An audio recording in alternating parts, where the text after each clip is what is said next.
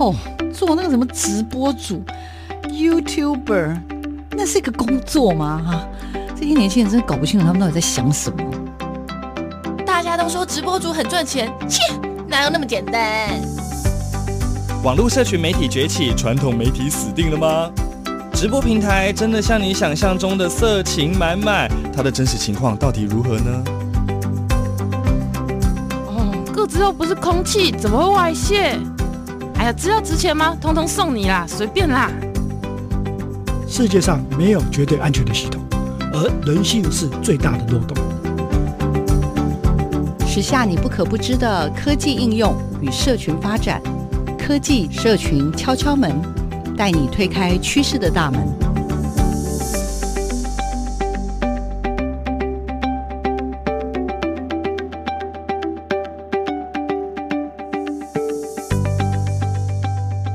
收听每个礼拜六的上午十点到十一点的科技社群敲敲门，我是主持人小花老师。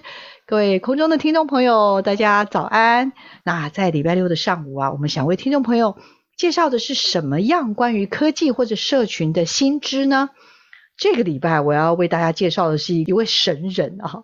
这位神人呢，其实我认识他一段时间了，可是啊，我就是觉得他的身份非常非常的特殊，因为我感觉他又像老师，可是我感觉他有时候又像艺术家。但最近呢，我在这个社群媒体里面呢，呃，看到了他。呃，开发出来一系列，然后也觉得非常非常有趣。其实我们这个节目呢，也在之前也开始聊到了，就是在疫情之下的这个社群里面的一些发展。那我们当时呢，也有谈到说，哦，比如说啦，有非常多的类似像 Gather Town 啊，或者 Team Flow 啊这些，就是大家不能到。实体碰面，但是我们怎么样用远距来进行一些课程？好，那我今天呢要介绍的这位，我刚刚说的神人等级哦，他的身份很多重，所以呢话不多说，我先邀他来跟听众朋友先打个招呼，等一下我再慢慢介绍他会什么，跟他厉害的是什么。来，老师请。嗯，大家好，我是秉宣，我是国立台北教育大学毕业的，然后我刚毕业的时候，大家对我的认知，第一份工作应该是国小美术老师。因为我是念艺术创作毕业，当了美术老师一阵子之后，真的教到有点无聊，后来跑去了一个偏乡小学，去开发新的课程，不知不觉就慢慢的往特教这条路靠齐。进了特教圈之后呢，我我觉得现在特教环境其实没什么太大的改变。我个人觉得科技教育呢，非常非常适合特技的学生所学习，可以改善很多他们相面的东西。大家想一想，庇护工厂为什么一定要是实体的？有没有可能今天未来有个庇护工厂是一个线上庇护工厂，提供非常多科技的包案给这些特殊教育的学生，比如说有些自闭症的孩子，他们可以有网络电脑就可以在家工作，根本就不用离开家乡。这种未来的线上型的庇护工厂到底有没有可能实现？所以我那时候就是基于这个念头，就开始往特殊教育跟科技教育这两件事情并成，嗯，就是两条路混在一起做，然后也刚好认识了苏老师，就。苏玉教授，大家有兴趣可以去查。然后他的协会就跟我招手，所以后来我就把工作给辞掉了，然后进到苏老师那边，成立了特教乐署，就是专门教家境清寒以及身心障碍跟特殊需求的孩子做一些科技领域相关的动作跟课程这样。嗯，所以本来只会美术，本来只会特教的老师呢，哇，不得了！这个科技上升之后，哎，我认识你的时候，我就已经觉得你好厉害，我就真的以为你是科技专长、资讯专。哦，没有没有没有没有没有，我我我再澄清一点，在二零一八年之前，我的科技只停在电动。不过我猜这是真的，OK。很有趣的是，从跟苏老师相遇之后，那也应该是说有在说服你啦，怎么样把科技这件事情跟特教去做结合。所以老师你刚刚讲出来的一番话，我相信听众朋友跟我一样，现在嘴巴合不拢，就是说，诶，为什么特教的孩子，如果他善用科技的话，它会有完全完全不一样的可能性。我觉得，呃，包括我们今天其实最想要找你来聊是，我我是在社群媒体，我看到老师呢，先来了一个叫做什么四百年前的台湾，你用 Gather Town 做那个的时候，我就嘴巴又又又真的已经关不起来了。然后最近我又看到你那个什么皮海纪游是哇，听众朋友，我跟你说太厉害了。如果 Gather Town 总部今天想要来跟你联络，然后想问你一些进一步 怎么活用这些事情。我觉得炳宣老师绝对符合那个资格跟符合那个条件的。怎么会把科技跟特教，甚至是科技跟虚拟办公的东西，你怎么会去想这些事情？这些东西怎么被串起来？我当初看到 GetTown 的时候呢，我第一眼就爱上它。首先，第一件事情就是，我们都知道特殊教育里面呢，它有一个很大的限制，就是说，我通常都会笑称啊，如果一个小孩啊，他光看文字就可以理解，他就是资优生。那他如果看文字再加上老师的口语解说，他会理解，那就是一般生。但是他如果看到光看文字，还要加上老师的声音，还要加上画面，还要碰到这个东西。还要闻到这个东西，甚至还要把这个东西拿起来吃一吃、闻一闻、舔一舔，那他就是一个特殊需求的孩子。很多特殊需求孩子的呢，他的感官不是单一感官就可以让他理解这个世界，他需要多重感官的刺激。那我们在线上做远距教学的时候，其实就是少了这个东西啊。你想想看，如果我们用 Google Meet 或是用 Room，我们在上课的时候，其实就是透过声音，然后透过 PowerPoint 的分享。那小孩也不能够分心，然后他也不能东摸摸西摸摸，他的感官其实是大部分的感官都被封锁了。那这样子远距离教育其实对孩子来讲，我觉得不是很公平。GetTown 它最大的好处是，它可以模拟那个远近的关系，它可以老师在上课的时候，小孩同时在下面形成一个小团体讨论，然后他我可以把我要讲的东西在线化，我可以模拟那个在操场上奔跑，然后大家解任务的感觉。对我来讲，这样子的教育方式是比较贴近哦，特殊教育里面在谈的多感官刺激，或是多层次的教育方法，会比较友善。嗯，那老师，因为我们如果在社区媒体看到你刚刚讲，不管是什么四百年前的台湾啊，或者是这个皮埃基友，就会觉得应该钻研这个软体很久了。可是据我所了解啊，就是你好像接触，因为我们是五月十八号被。疫情就是大家都开始锁在家里。据说你认识这个软体的时间也没有很长，对吗？大概六月十号吧。好好可怕啊！为什么在六月十号接触之后，你爱上他？然后老师，你做了什么事啊？就可以陆陆续续的把。这么多好神奇的东西全部都汇整在一起，我我真的是看到这太吃惊了。就是因为一般啦，GetTown 都是做拿来，比如说做线上会议啦、毕业典礼啦、线上研讨会啦，像这些东西，其实这是国外，就我所知，二零二零年的时候，GetTown 整个业绩大爆发，是因为有这些的需求。可是老师，为什么到了你手上，GetTown 竟然变成，他感觉上变成一个很厉害的平台，然后赋予他无限的可能性？哎，我真的非常吃惊，请教一下。我一开始的时候其实是抱着一个想法，是我觉得线上大家隔离啊，小孩不能够有，呃，在特教领域里面啊，社会技巧是一个非常非常重的科目，就是我们要教我们的小孩如何与他人共存、沟通，它本来就是一个重中之重的科目。嗯，那线上之后，其实社会技巧的的展现跟教学，它就变得相对性困难，因为少了人与人实际的互动。嗯，所以那时候 GetTown 起来的时候，我第一个想法就是它非常贴切社会技巧这件事情。嗯，然后再来是因为，其实我认识苏老师以来，我自学了数不清几套软体了。但是我觉得我在学软体的时候，我都会把握一个重点是，我会习惯去拆解每一个动作。比如说像，我都认为一个好的老师是有办法把动作拆解。比如说，有人说就是把笔捡起来，可是，在特教或是我们在做很多事情的时候，我们会把捡起来这个动作可能拆成十个动作，然后去检视说他在这十个动作，比如说大拇指开合、大拇指闭合之后，是否指尖能够对齐。那拿起来的时候，他没办法手腕转过来，然后面向自己。我们会把这些动作全部拆开。那就是因为平常在上课的时候，我就已经养成习惯把动作给拆开。那我在学软体的时候，其实我也是依照这个方法。然后把我每一个要做起来的动作拆开之后，再把它用教案的方式去思考，然后最后就形设成我自己的工作方式。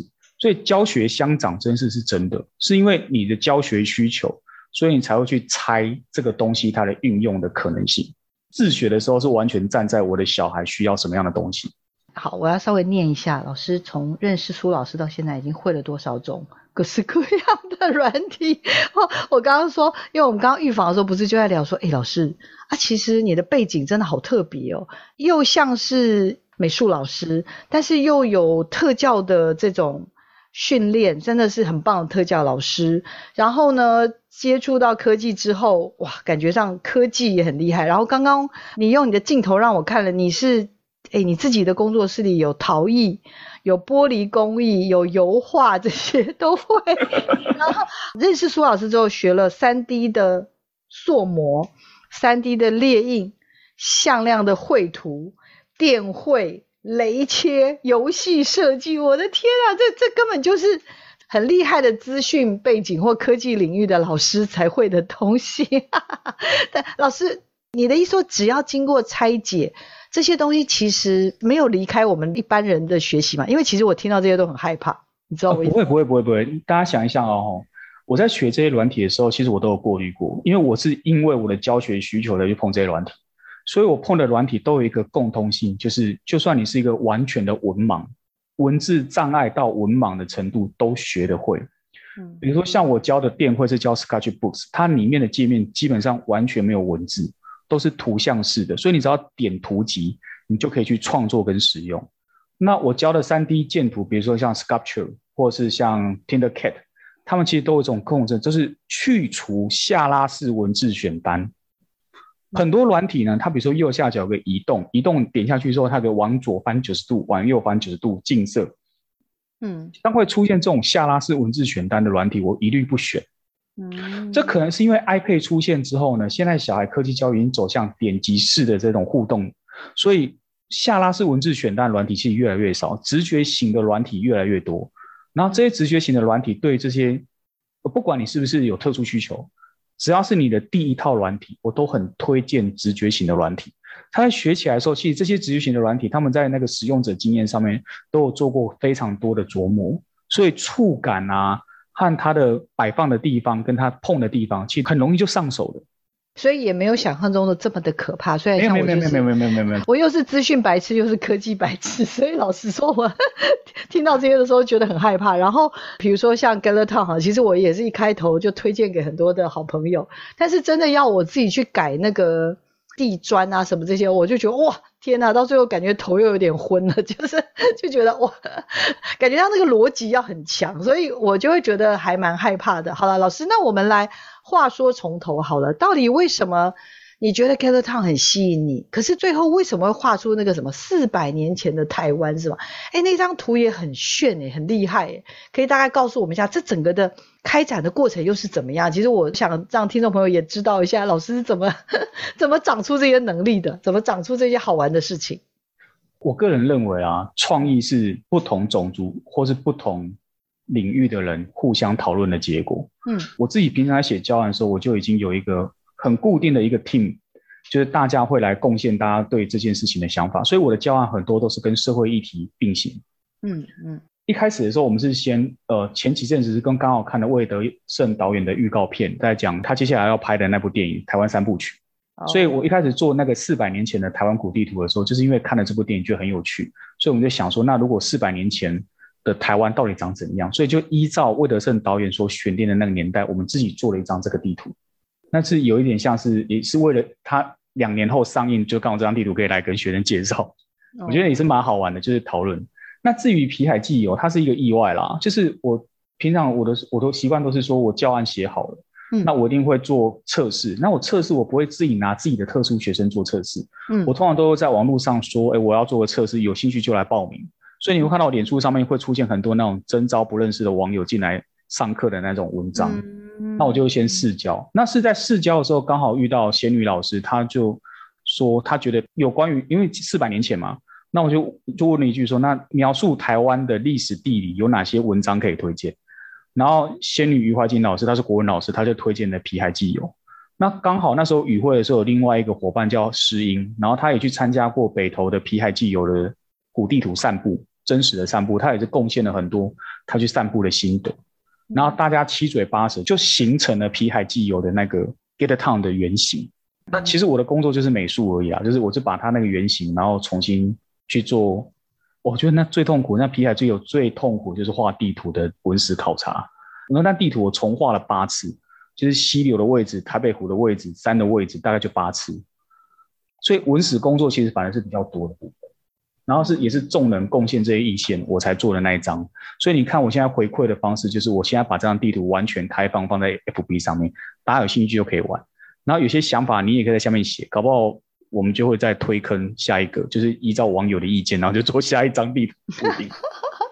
真的很可爱耶！好，老师已经一口气从四百年前的台湾，当时因为看到了魏德胜之后要推出的电影的这种启发，所以老师决定用 Gather Town，然后去把四百年前的台湾去做一个还原。OK，那个我有进去稍微这样走动一下，就是有很多的厅堂，然后进进出出这样，然后互动性对我来说啦，互动性没有这么的，也可能因为缺乏导览啊，所以我可能就是去逛完，然后我并不知道。可能也看了一些什么，因为它可以前进后退，然后打叉叉就可以看影片啊，会有一些文字的介绍，所以我在那个 Gather Town 里面，我有稍微做一点走动。可是皮海纪游这就完全不一样，我跟听众朋友报告一下，就是呢，我希望啦，我们的炳轩老师呢，就是到时候一定要把这个平台一定要至少先留下来一阵子，好吧？让我们听友可以去试玩一下，因为进去之后真的非常非常的有趣，因为。我进去了，然后我在想说，哎，我现在在哪啊？这样子，因为因为其实之前我去过很多很多人做的 Gather Town，OK，有比如说有些大学啊，他就在里面办那种成果展啊，或者市集啊，哈，然后各式各样的啦，反正我去去过，所以到一个地方，然后会不知道要。比如说，哎，我可能就需要知道我要怎么样往前，所以我就啊看到哎旁边有一条河，然后有我就跟你说，哎，请问一下我要怎么过这个河？然后就跟我说，哎，你就坐那个独木舟啊，你就可以往前啊。我说，哦哦，还还有这种啊。然后好像就到了一个什么小森林吗？还是什么有竹林吗？还是什么？老师要不要跟我们稍微用声音想象一下？你帮我们稍微导览一下好了。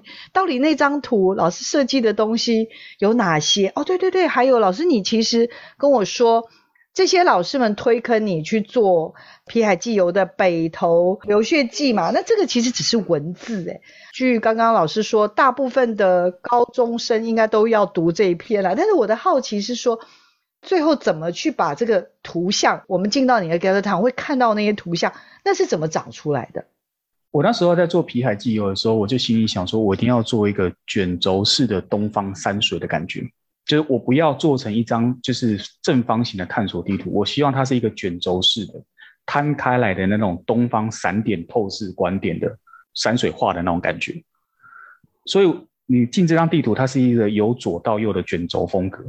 然后再来第二件事情是，我那时候在做皮海纪游的时候，我就第一个就联想到了《康熙舆图》，因为《康熙舆图》是一张台湾的古地图，然后那张古地图所描述的年代跟郁永河来台湾的年代相去不远。所以我会认为说，那时候郁永河看到的山，就是康熙舆图上面画的那些山。郁永河看到的淡水社的样子，就是康熙舆图上面画的淡水社的样子。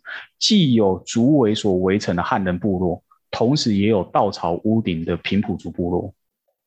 嗯，所以我就是主要的视觉风格，完全是借用康熙舆图，然后我把它 download 下来去背。那它没有版权，所以很 OK，这样。嗯，所以那张地图你一登进去的时候呢，就是你就是模拟到北投流血记一开始，就是你是站在巴黎分社，就是淡水河的巴黎那边，然后思考着要怎么过淡水河到淡水社。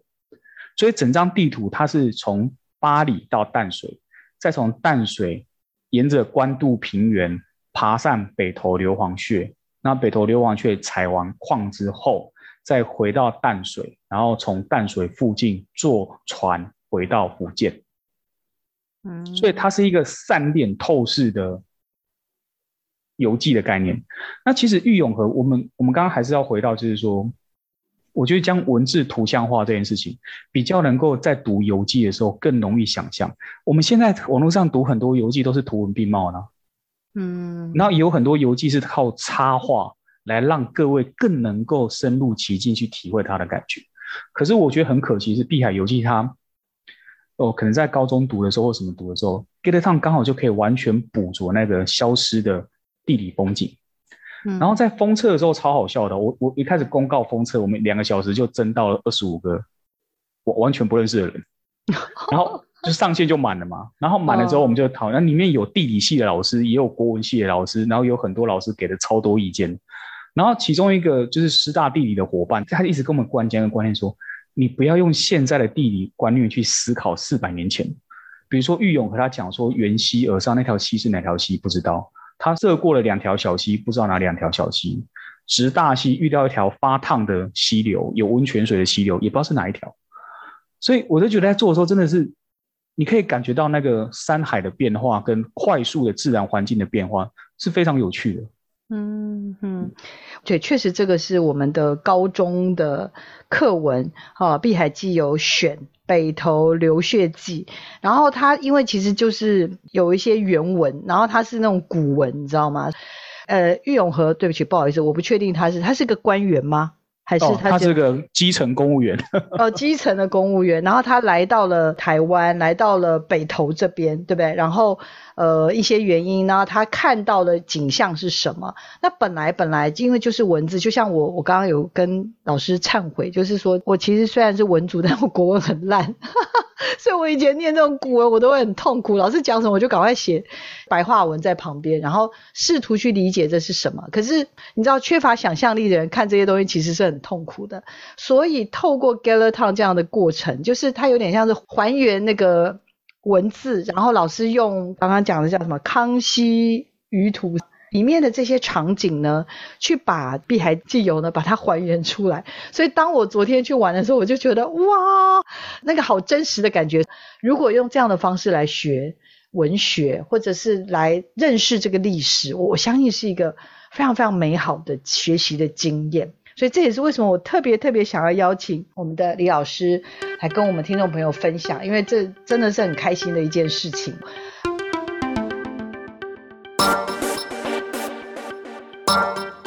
生活中有哪些科技知识与应用呢？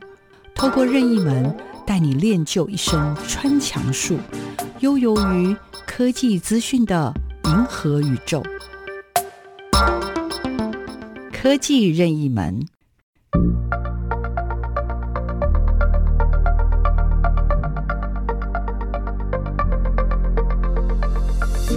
大家好，我是炳宣。我今天想要跟大家分享是跨领域教学。跨领域教学呢，它是一个以主题为导向的，让孩子们透过各种方式解决问题的新的学习的态度跟学习的方法。那我今天想要跟大家分享的，我个人觉得跨领域的执行这件事情，很多人都会觉得说，那既然是要解决问题跟方法，用多种管道，那我是不是一个人应该要具备很多样的技能才办得到？不，我觉得你只要把你的教室打开，你只要鼓励你的孩子与他人接触，这件事情就会发生。这是跨领域学习，希望大家有不同的跨领域方式。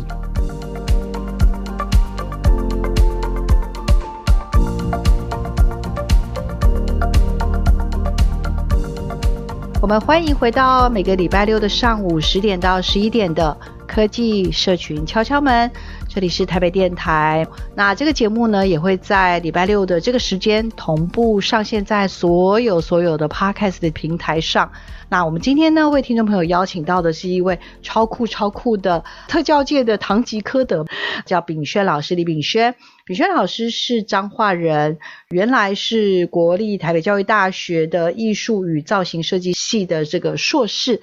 毕业之后，他其实从事各式各样的教育的工作。那老师担任过呃美术老师，后来转到彰化的另外一个偏乡的学校去做一些这个课程的开发。又在一八年、一九年的时候呢，跟我们很有名的坑主叫做苏文玉老师呢认识了，变成非常非常好的工作伙伴。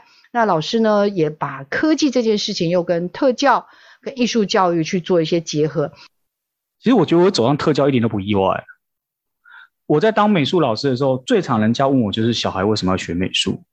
嗯嗯嗯。然后我的回答都是说，我觉得小孩学美术最大的原因是要先学会喜欢自己，因为只有喜欢自己，才会接受自己与他人不同，你才有机会养成自己的风格。走出截然不同的艺术风格，所以我觉得在艺术创作领域里面，教会孩子们喜欢自己，不去否定自己这件事情是非常重要的。所以当初在写教案的时候，我的习惯是减法，不是加法。很多人都说，在做艺术教育的时候，你要先洗笔筒啊，或是你要做什么啊，你要打草稿啊，或什么什么东西。教育是加法的时候，我觉得会让孩子们不喜欢自己。所以我的教育一直都是减法。我尽量少讲就少讲，不给就不给，开放孩子们探索。那从探索里面，只有自己捡到的石头才会变成钻石。所以在这个情况下，这个观念一直影响着我。所以后来我的确在于那种。在自我寻求上有需求的小孩，我的确会特别的喜欢，因为他们长出的果实特别漂亮。所以我在做美术老师的时候，其实我的学生，我认为最优秀的学生，往往就是那群特殊教育的孩子。嗯，所以我走上特教一点都不意外。再来走上特教之后呢，我做科技的结合，其实我也不意外，因为我认为所有的东西啊，科技教育也好，或是艺术创作也好，它都是一个表现自己喜爱自己的美才而已。美彩只要可以让孩子们在中间展现自我，那都很适合。我遇过了很多自闭症小孩，都超爱有节奏的、机械感的、堆叠感的。他们在画 tinkercad 的时候，我有一个国中二年级的自闭症的小孩，他拒学，然后就是很严重，然后对学习一点的兴趣都没有。嗯。可是他那时候学 tinkercad 的时候，有机会可以展现他的作品给你看，他已经可以盖一个虚拟的城市了。他没有什么出过门，但是为了要去画港口的船，他可以跟妈妈讲说：“妈妈，你带我去港口看那个船。”我其实蛮常接到他妈打电话来，就讲说他儿子最近的改变。在大家封城的这段时间呢、啊，那个小孩画了三座城市。嗯，你知道他画一个便利商店，连里面的茶叶蛋都画出来，但是他是个三 D 档。嗯，所以我会个人觉得说，像这些特殊需求的孩子的特质啊，其实真的真的很适合做这种。自我追求和自我目标追求达成的这种工作，一般人在画可能三 D 图的时候，可能就会概念到了就好。可是那些自闭症的小朋友，他们有强烈的执着跟追寻，他们去查非常多的资料。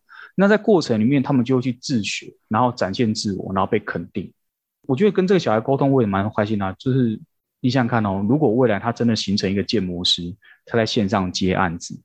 他只要跟他的案主透过书信往来就好了，email 往来就好。我们所谓的讲话见面害羞讲不出话，那些障碍也不复存在了。所以，如果大家有机会可以跟自闭症的小朋友在网络游戏相遇的话，你会觉得他是一个异常活泼的人，执行力非常的高，这是他的特质。我觉得我们应该让他展现的更好。这样听起来好像老师觉得一切都水到渠成。不晓得为什么我会走成这个样子。对，我每次在写人生履历的时候，我都觉得我履历好错乱。老师做了很多很多，因为我看老师以前到现在，甚至苏老师那时候有跟我谈到您在做那个什么古建筑是吗？老师喜欢那个那个庙的那个那个门还是什么是吗？对啊，那个是我们叫 tinkercad 的教案。tinkercad 它是一个线上不用付钱的，每个人都可以申请的网页 3D 建图，它是一个比较几何的建图。然后我们的做法是，我们希望孩子们有更多的生活经验，就是多感官接触，在我的课程里面一直很重要。嗯。所以在让孩子们上电脑盖建筑物之前，我们先做了一个比孩子身高还要高的木结构。那个木结构是四根柱子再加上两根洞，你可以盖出一个木结构不带墙壁的木头房子。然后我们是先带孩子们到庙顶去看着那个庙，然后把这栋木结构组起来。那它组起来的过程，它就自然知道哦，我要先立柱，然后再来上梁、架瓜，然后横杆，然后一通、二通，再盖一样，这些步骤它就了然于心。当他懂了之后，他在上电脑的时候，他只要把这些具体的、已经操作过的真实经验转换为软体操作的步骤，他就可以盖出一栋很迷人的木造虚拟的三 D 房子。嗯，所以对我来讲。它真的只是一个媒介而已，重点还是生活经验。这回到为什么我的 Gate Town 会留白这么多？刚刚老师你也提到说，在四百年前那张地图啊，其实四百年前那张地图你进去，你会觉得有点无聊，是正确的。因为对我来讲，Gate Town 从头到尾都不是一个网站的概念，它不应该把所有孩子自学的东西都提供上面。Gate Town 还是要拉回人跟人直接面对面的教学才会有意义。所以这就是为什么我们的虚拟书店也是抱持这个概念。我们的虚拟书店的 Gather Town，它是跟着真实书店的营业时间并存的。也就是说，我们真实书店开的时间，虚拟书店才会开。那真实的书店休息，Gather Town 也会跟着关掉。嗯，真的哦，也把老师也把它关了是吧？有就把它关啊。所以你会上有此一说，脸书我们会公告我们这个月开开店的时间，就是虚拟书店开的时间。错的时间你会连不上。然后我我那两张地图其实都是开放老师们申请。如果各位老师们对于这两张地图有兴趣，你想要运用在你的教学，放心，我留了非常多的空白。比如说像你上四百年那一张，孩子们把任务跑完一圈之后，他顶多只是学到 get town 的基础使用方式。但是老师要讲什么故事是老师的权利。比如说老师可以讲讲当时的大海蛋李蛋的故事，然后你也可以讲讲东印度啊，就是荷兰的东印度公司的故事。你也可以提到新港文字，你也可以提到荷兰人的故事，你也可以提到当时的海盗集团跟日本人和就是那时候的明朝政府对台湾的态度。嗯，它是一个给老师的教案包，而不是一个完整的课程。皮海游记其实也是，皮海游记呢进去呢，我是提供给三种老师的：国文老师、地理老师跟历史老师。呃，如果大家去玩皮海游记的时候，你碰到会自动生成的那个古文的部分是给国文老师去导读。可是有些时候你按 X 进去的时候，会讲到有些相关于历史啊跟地理的部分，就是给历史跟地理老师做结合的。所以那张地图真的要玩得好玩，一定要有老师导览才会好玩。所以我们还是拉回到这边，就是。GetTown 它到底跟网站到底差别在哪里？就是多了与人互动才会完整的这个特性。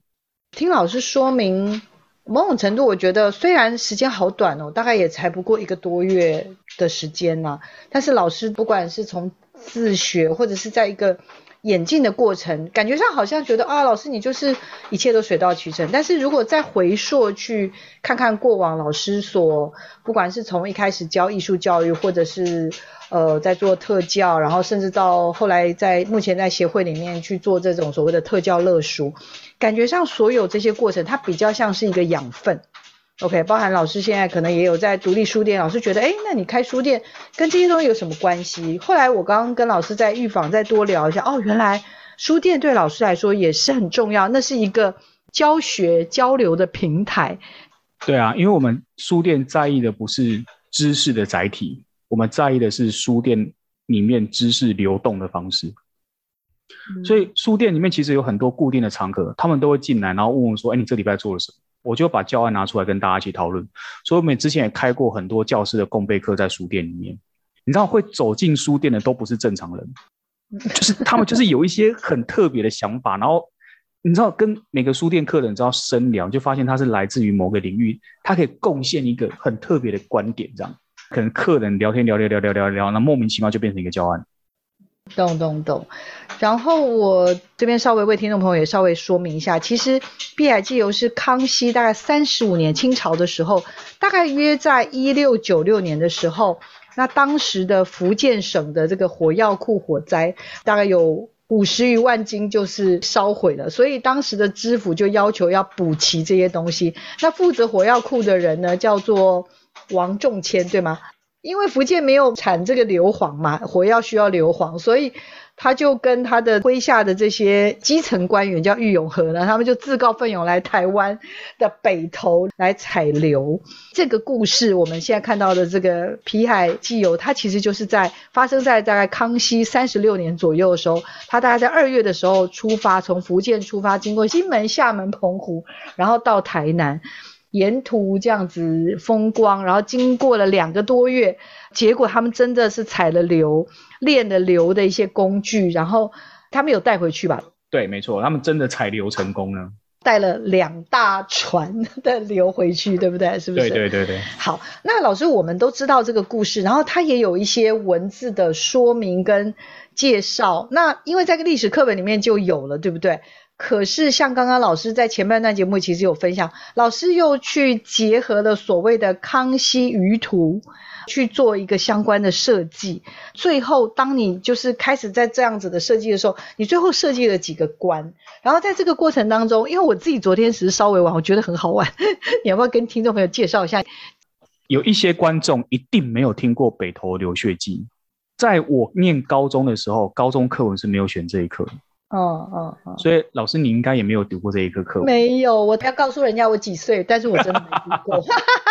我觉得台湾教育最近有改变呢。台湾最近教育不管是国文或历史，对于台湾本地这件事情，哦哦的相关的选文是激增的。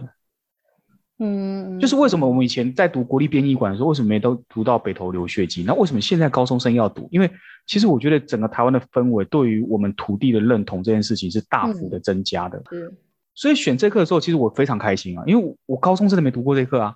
就是仙女跟我讲这课的时候，大概在七月十八号的时候，是我人生第一次听到北投流血记。哇哦，七月十八号！我那时候就是他他讲北投流血记的时候，我还反复问了一下，哎，是北投流血记吗？还是？我分不出流血跟流血的差别，这样。嗯，然后我那时候才去查，就发现那一天我们在封测的时候，有个老师讲了，他说郁永和这篇的文笔，其实当他看起来不是到真的古文的顶峰，嗯，但是郁永河的皮海纪游这件事情，你可以把它想象成台湾第一本有系统的人类学笔记。他等于说从南到北，把他经过的每一个独特的台湾当时的平埔族做了非常详细的风景人文的背景的介绍。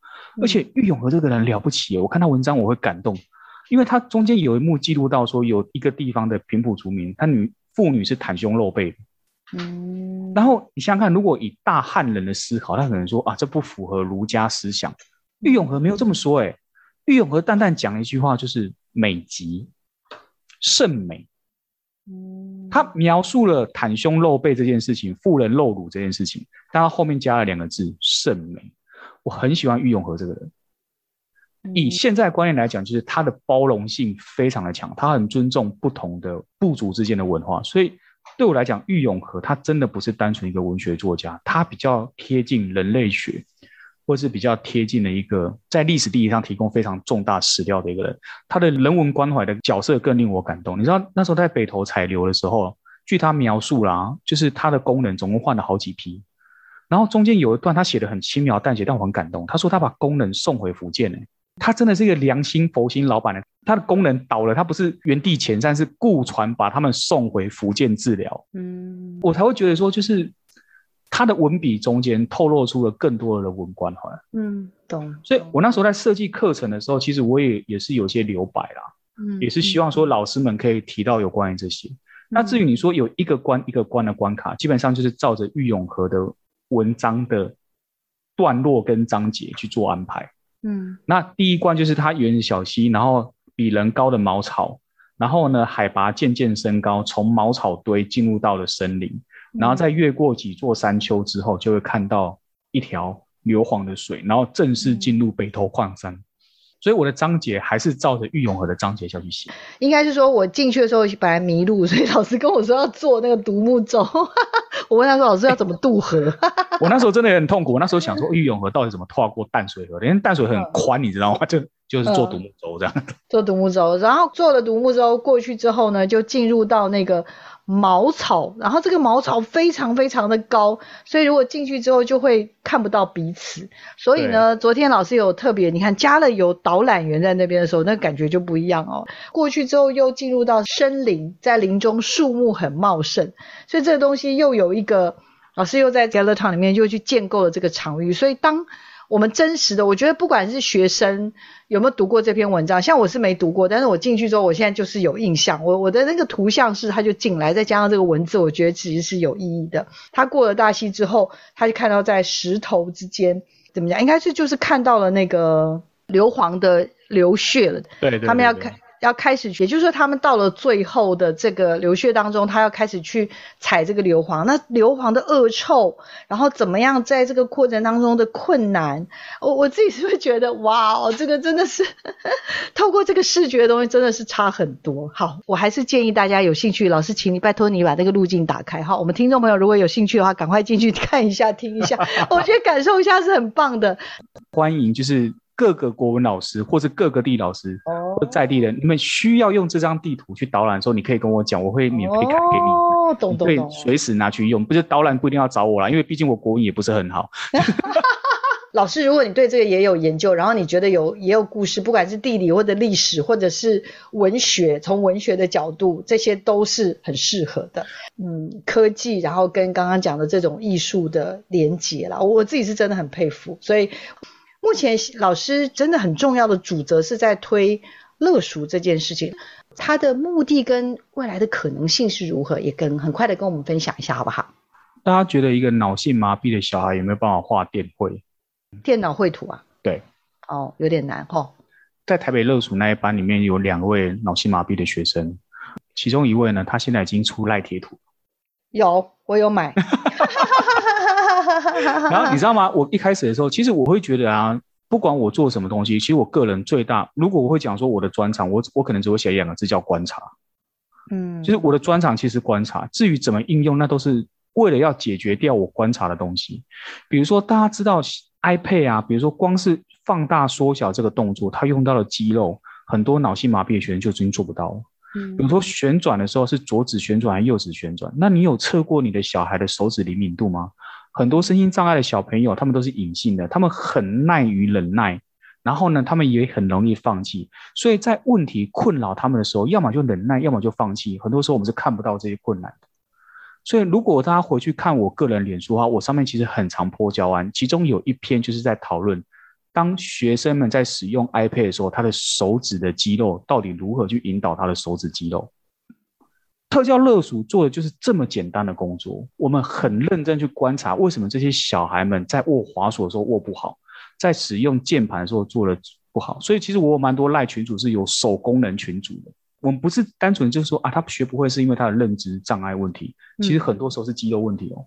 我们肌肉问题解决了之后，其实认知障碍问题也会随着他对自己自身的肌肉的了解跟使用的方式改善了之后，他的认知会大幅度的进步。这就是为什么我们刚刚讲那位出赖贴图的脑性麻痹的学生，他可以在半年之内就可以出赖贴图，从没有办法 iPad 放大跟缩小到出赖贴图。嗯，就是因为我们细致的观察他的每个动作，然后提供他对的角度跟辅具。所以对我来讲，为什么做特教这么迷人，这么的有趣？因为每个小孩我都要从头写教案。嗯，在特教领域不可能有一个教案是大家都适用的，差异性太高了。所以就写起来真的超有趣的，你知道吗？就是比如说这个孩子是左手或右手，哎，你知道我之前有个小孩也是脑性麻痹，然后他左手跟右手一起按键盘的时候，他会晕倒。嗯，他左边都麻痹了嘛，他左手跟右手攻的时候会晕倒。那我们后来怎么解决？你知道吗？就是叫他左手啊。一般我们来讲，我们是左手按 Ctrl，右手按滑鼠，对不对？嗯嗯。但是因为两边都失力，他就会晕倒。所以我后来就跟他讲说：“那你不要按住 Ctrl，你把手指头向上，然后把你的食指指节按在 Ctrl 上面，等于是你把手放在 Ctrl 键上面，然后再去按滑鼠左键，他就没晕了。他的左手本来应该是食指按住键盘，他要去下令他的左手按住键盘。那现在只是他把。同时做这件事情分成，他先把左手的关节压在键盘上面，不是按哦，他只是先放上去，再就操作滑鼠。他把同时做这件事情分成前座跟后座，这样。就解决了，就不晕了，就不昏倒了，也不昏倒了。那个小孩现在也超强，他听的 Kate 也超强，所以就是说特教乐属这件事情回归到底，我们还是每个孩子们发展的途径跟课程是完全不同的。老师，你们这样开乐鼠要好久哦，很久啊，很久啊，很久啊。我们的 KPI 超差的，就是你看我一次上课最多六个，可是如果你把 KPI 想象成，如果这些孩子没有人照顾，他长大之后自暴自弃，这个社会要花多少的成本？成本来，我就觉得这真的好重要。好啦，因为也很想借这个节目，我们先至少先带到乐属这件事情。然后我希望从今天老师，因为真的是碰到疫情了，所以老师把他的书店也线上化，然后也把游戏，你怎么定义自己啊？四百年前的台湾跟这次的皮海基友，你怎么定义这两个 project？它是教材，它只是教材，它提供提供有心要教这个单元的老师一个教材而已。好吧，好吧，而且我听说再来又要做很多伟大的事。好了，讲一下接下来你要做什么？好，接下来我会做一个台南。